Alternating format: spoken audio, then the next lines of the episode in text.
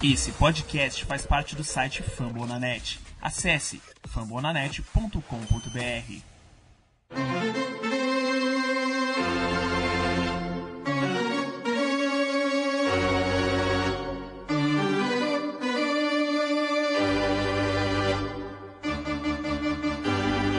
It's time for Dodger Baseball.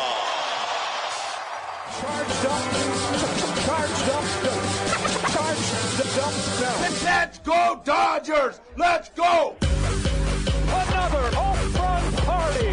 They, they just keep coming at you.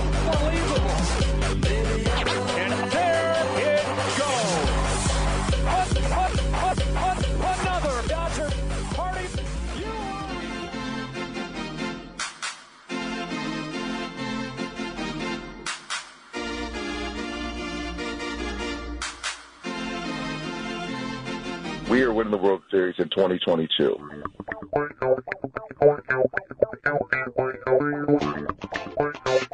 E aí, Dodgers Nation, tudo bem? Como é que vocês estão? Começando agora o episódio 104 do Dodgers Cast Baseball, um episódio para falar da série contra o Arizona Diamondbacks que passou, do final de semana na Pensilvânia, vamos jogar contra o Philadelphia Phillies. Sim, eles mesmo, que quase varreram a gente no último final de semana em Los Angeles. Eu sou o Thiago Cordeiro, começo pedindo para você seguir a gente lá no Twitter, CastDodgers. Também peço para que você siga o arroba Dodgers da Massa do meu irmão Fernando Franca. E não esqueça, não esqueça que a gente tem um grupo do WhatsApp para torcedores do Dodgers. Pode pedir lá no Cast Dodgers, lá no Dodgers da Massa. Vai ser um prazer receber você, torcedor do maior azul do mundo. O episódio 104 vai falar de algumas viradas do Dodgers, vamos trazer alguns detalhes também sobre o Walker Buehler, sobre a programação dos próximos dias. Enfim, vai ser um prazer ter você aqui com a gente. Lembrando que nós fazemos parte da família Fumble e, claro, a gente pede para você compartilhar o nosso podcast no seu grupo de esportes americanos. Quem sabe a gente não conquista não só mais torcedores, mas aumenta também os nossos downloads, né? E a nossa nosso algoritmo lá na plataforma do Spotify, principalmente. Deixa cinco estrelas por lá ou por onde você ouvir. É um prazer ter você por aqui. Começou o Dodgers Cast.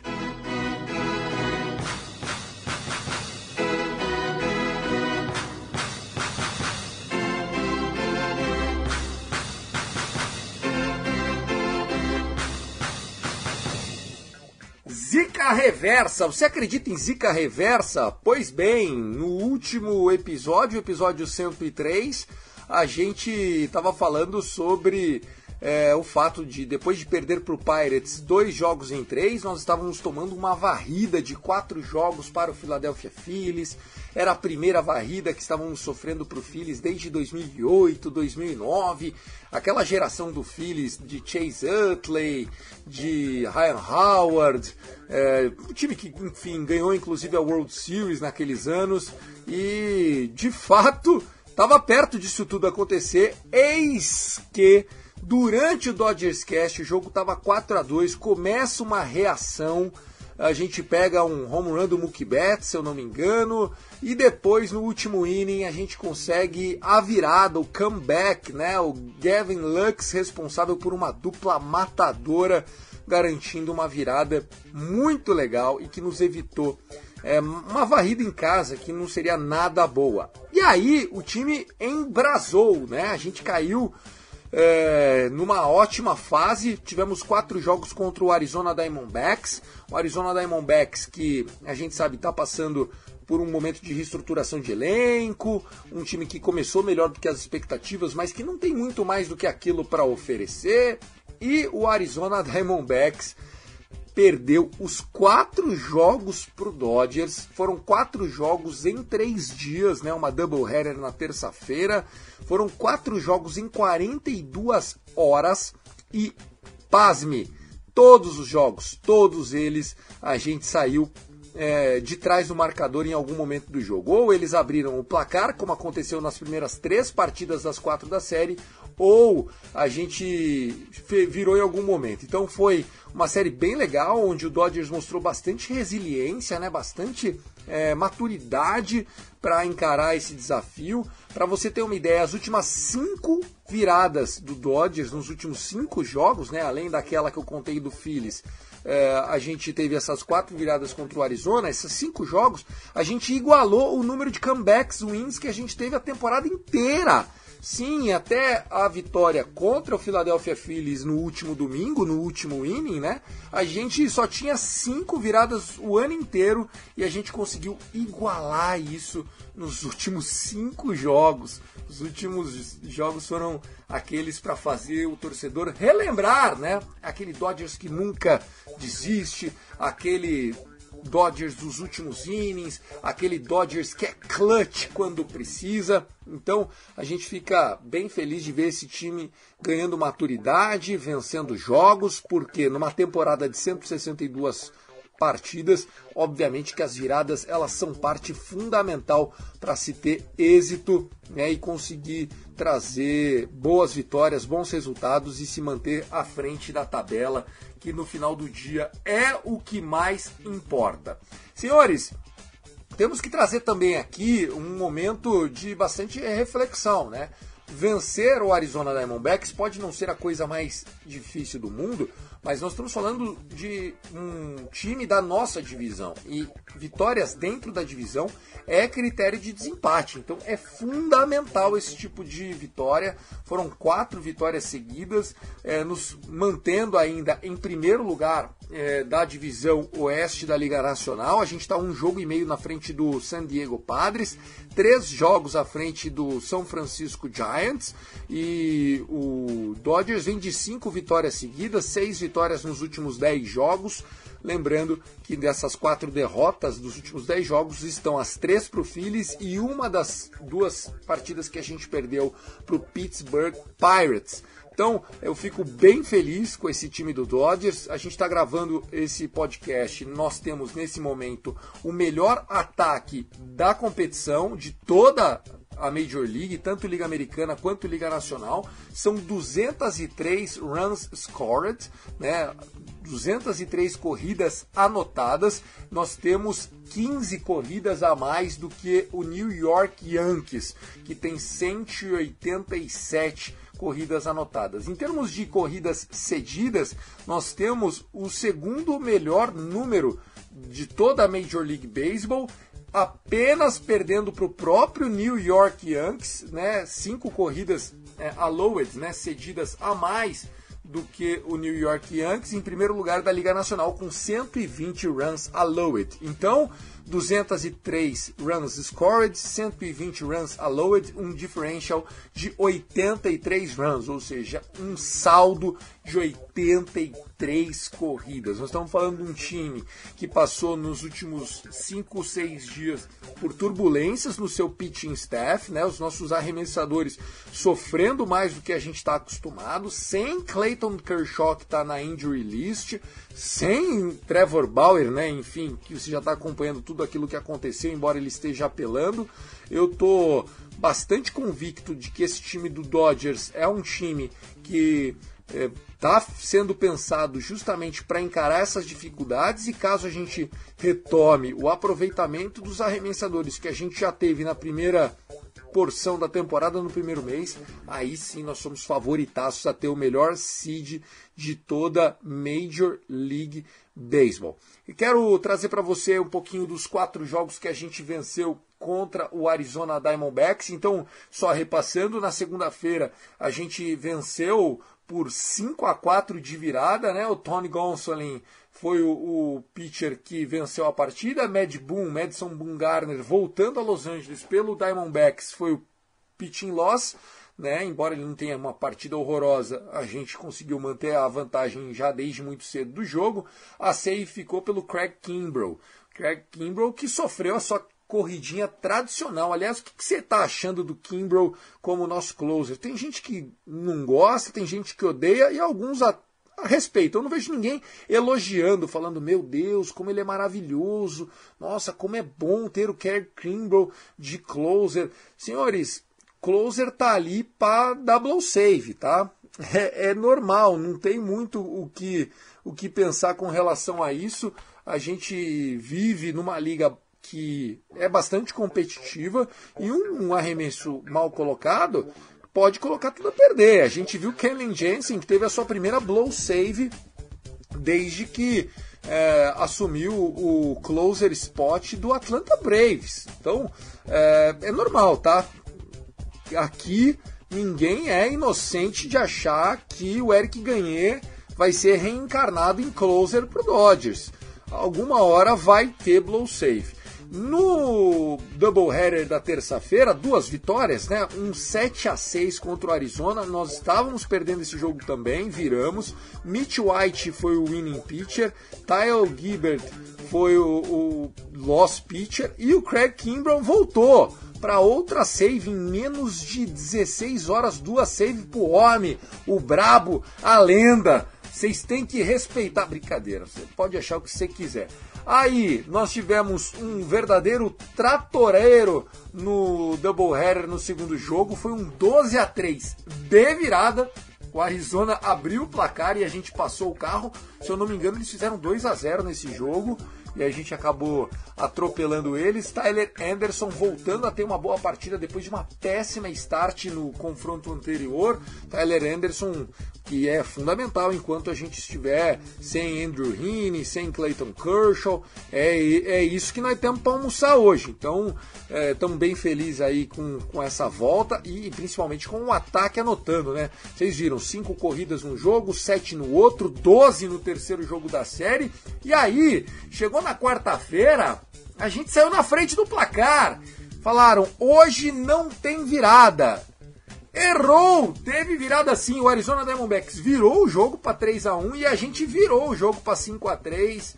O nosso pitcher vitorioso foi o Walker Day Off Biller. Não foi um bom jogo do Walker Biller, apenas 5 entradas, né? Enfim, a gente é claro que tem o Walker Biller o nosso ace, a nossa esperança, né? E ele é talentoso, a gente só cobra daqueles que a gente acha que pode ser cobrado.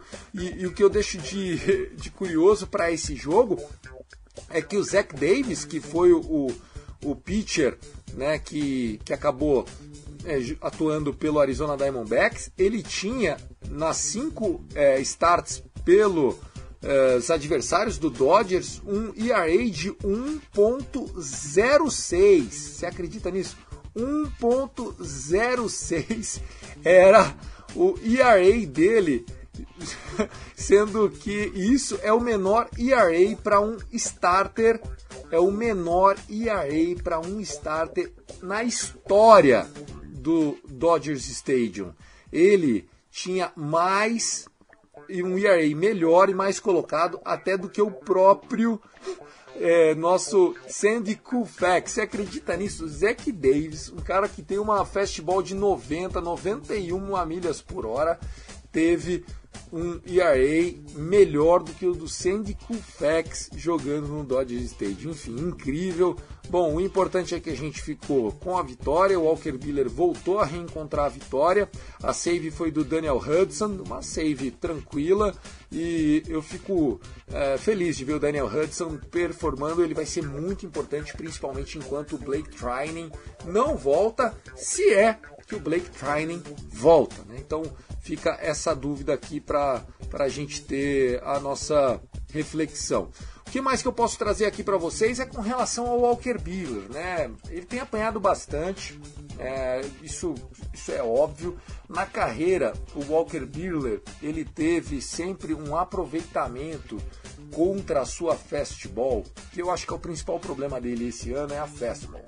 É, a carreira inteira do, do Walker Buehler, ele sempre conseguia fazer com que os rebatedores não tivessem um average acima de 200 contra a fastball. Cara, 200 de média de average é absurdo, é muito bom, muito bom mesmo.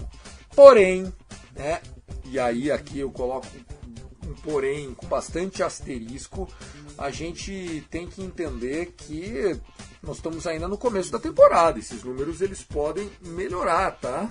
Mas o que acontece? Nós estamos é, vendo eles, é, esse mesmo pitch, é, o, a festival sendo rebatida a 340 de média against, ou seja, quem é, enfrenta a festival do Walker Buehler está conseguindo números de Miguel Cabreira no auge, está conseguindo números de Albert Pujols, tá, tá vendo números incríveis aí. Então fica essa nossa grande reflexão: o que é que está acontecendo com o Walker Buehler? Ó, só para trazer um número acertado, tá? A média de rebatida contra a fastball do Walker Buehler está em 365.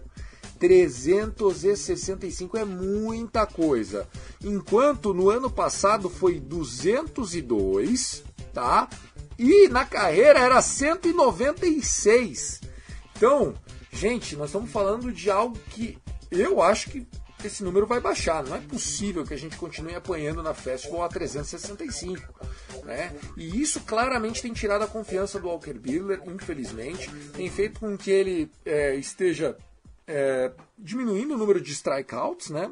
Ele que a vida inteira teve um average de strikeouts de 9.5, quase 10 a cada 9 innings, agora está em 7,5. É realmente algo a gente ficar de olho. Ele está arremessando bastante bola, ele tem conseguido variar, a curveball dele está muito boa. É, ele tem as off-speed pitches dele, mas é um cara que gosta da bola quente, da fastball, da hitter. Então, vamos torcer para o Walker Buehler reencontrar o seu melhor principalmente nos próximos dias.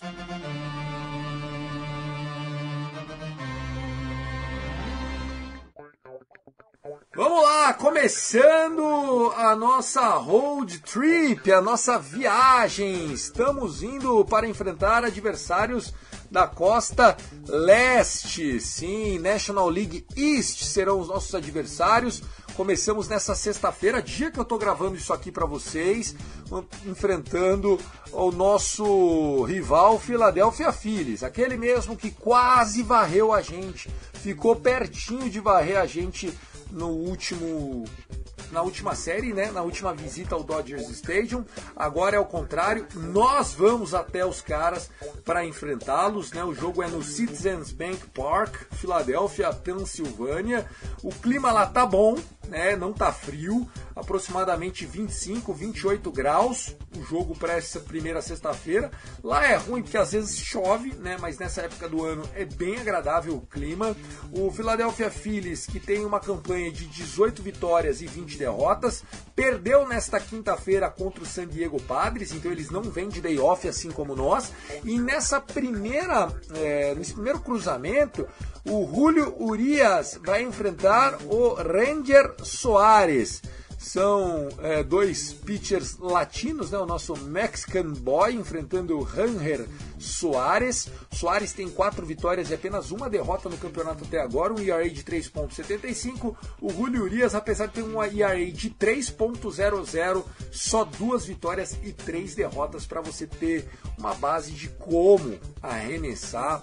É complicado e como a gente não tem condição de cravar, ah, esse hoje vai ganhar, esse hoje vai perder. Não existe isso, tá, pessoal? É muito difícil fazer essa previsão. Obviamente eu acredito no Dodgers, Dodgers é favorito para o jogo dessa sexta-feira. Espero que se confirme a partir das 8 horas da noite, horário de Brasília. No sábado, a partida começa às 7 horas da noite, 19 e 5 para ser mais exato provavelmente nós teremos um bullpen game, tá? Então, no sábado, para enfrentar Aaron Nola, nós teremos um bullpen game. Ainda não está confirmado, mas é possível que o Dave Roberts decrete aí nos próximos dias, né, entre hoje e amanhã, um bullpen game contra o Philadelphia Phillies. Claro, né?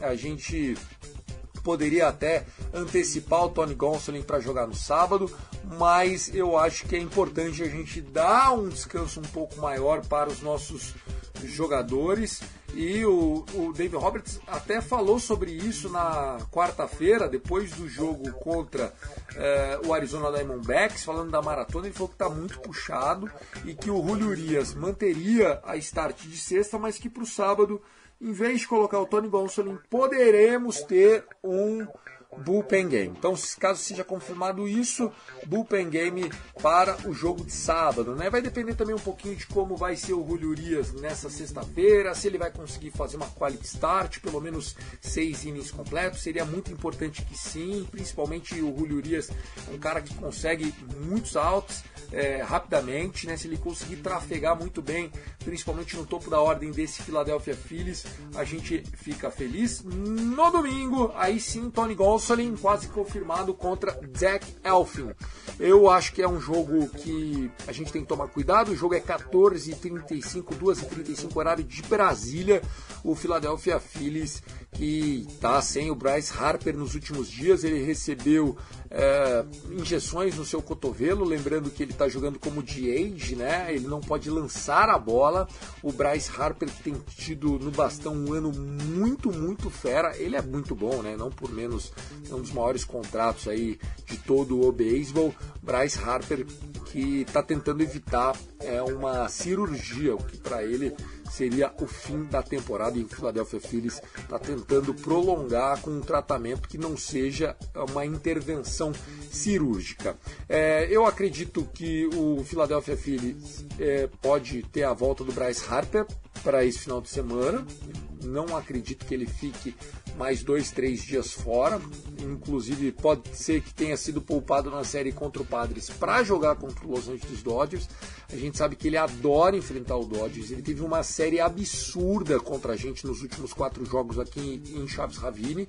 E vamos esperar para ver o que vai acontecer. Não dá para sofrer por antecipação, mas a gente viu que a bola longa estava on em cima dos nossos pitchers, né? Kyle Castellanos. Enfim, o time dos caras não é fraco, tá? Alec Boone, Hoskins, é um time bastante talentoso, bastante agressivo, é, venceu com méritos a série por 3 a 1 contra a gente e agora é a nossa vez de visitar os caras. Rapidinhas aqui, o episódio curtinho, né, velho? Senão não dá. A gente tá no meio da sexta-feira aqui, eu parei tudo para gravar, o Fernandão não conseguiu, então eu vim fazer sozinho. Notícia sobre o Andrew Heaney. O Andrew Heaney voltou a arremessar uma bullpen session.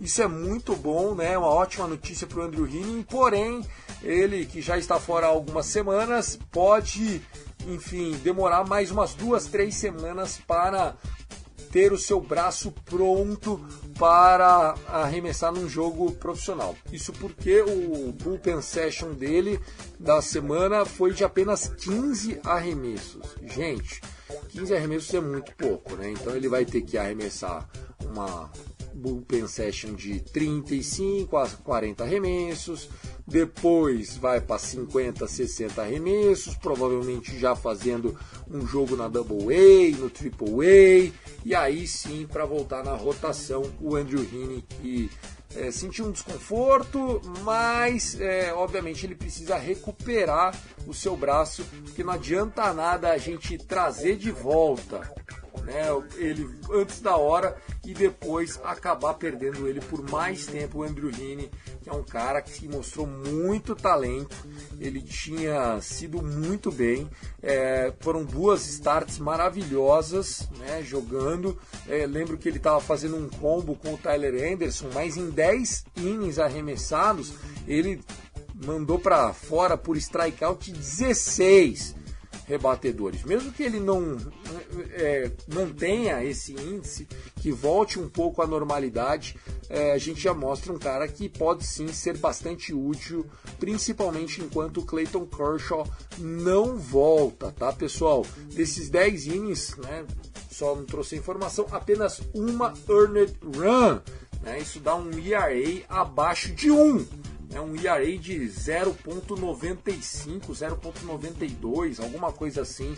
Eu sou de humanas, não sou de exatas. Por favor, se estiver errado, me ajude. Vamos lá, eu falei do Trevor Bauer aqui, uma rapidinha, uma notícia que surgiu essa semana é que o Los Angeles Dodgers está pensando em, mesmo que o Trevor Bauer, que nesse momento está suspenso por 324 partidas, ou seja, dois anos completo, ele consiga vencer a sua apelação e seja liberado para jogar, o Dodgers ainda assim vai cortar o Trevor Bauer. E aí, o que você achar da decisão? Eu sinceramente acho que se ele for liberado para jogar, tinha que jogar, mas confesso que não me sinto muito feliz em trazer essa opinião. Né? Isso é mais porque eu sou guloso e gostaria do time vencendo o maior número de jogos possíveis e com os melhores arremessadores possíveis para enfrentar outubro, que é muito duro na Major League Baseball. Porém, é, o John Hyman disse essa semana que mesmo que o Trevor Bauer vença a disputa judicial contra a Major League Baseball, o que é bastante difícil, o Trevor Bauer deverá ser cortado. Isso porque a situação está bem complicada, é, principalmente de relacionamento. Né? Os jogadores, o Fernandão já falou muito sobre isso, os jogadores, enfim, depois do que aconteceu, viraram a cara para o Trevor Bauer, acharam que ele expôs demais o elenco, expôs demais o time né, não precisava ter levado mulher para casa, esse tipo de situação. E, enfim, colocou o time em maus lençóis e a gente pagou o preço por isso, né? Sem Dustin May, sem Claire Shaw, sem Max Muncy. Todo mundo viu o que aconteceu. Justin Turner machucou também nos playoffs. Então, tá aí, a gente fica é, com essa informação do Joey Hyman, que pode ou não ser confirmada, caso o Trevor Bauer vença o seu apelo contra é, a Major League Baseball. Senhores, a última rapidinha. Você já ouviu falar em Jacob Amaya? Jacob Amaya é um jogador do nosso Double A, é um prospecto do nosso Double A. Ano passado ele não estava muito bem, viu? Ele tinha um average de apenas 216, 12 home runs, mas enfim, basicamente um strikeout a cada quatro idas ao bastão. Tava bem difícil ali, né? O Jacob Amaya tava deixando muito a desejar. Ele que é visto como um grande shortstop em termos de prospecto, né? Porém, esse ano ele jogando na Arizona Fall League, na AFL, ele tá indo muito, muito, muito bem. Tanto é que ele estava rebatendo 333 é, na EFL, já subiram ele para Triple A e a partir de agora tá todo mundo de olho, porque o Amaya tá realmente indo bem demais. Ele conseguiu fazer ainda melhor do que ele estava fazendo na EFL. Já são aproximadamente 100 at-bats para o garoto Jacob Amaya, 346 de average, 440 de on-base percentage e ele está tendo seus strikeouts, é claro, mas agora a, uma vez a cada seis, quase sete idas ao bastão, um shortstop que pode ser importante para a gente caso o Trea Turner não fique no time pro ano que vem. Senhores, é isso. Espero que a gente vença hoje para abrir essa série. Julio Urias contra Ranger Soares. Que a gente tenha um, ótimos momentos lá na Pensilvânia. E ó, não vai perder o horário, hein? 8 e 5 na sexta, 7 horas da noite no sábado. E o seu domingão mais cedo, em 2 e 35 eu, Thiago Cordeiro, vou ficando por aqui. Convido você novamente para seguir a gente no arroba CastDodgers, no arroba Dodgers e para o nosso grupo do WhatsApp. Estamos te esperando. Valeu, gente! I love LA! Go Dodgers!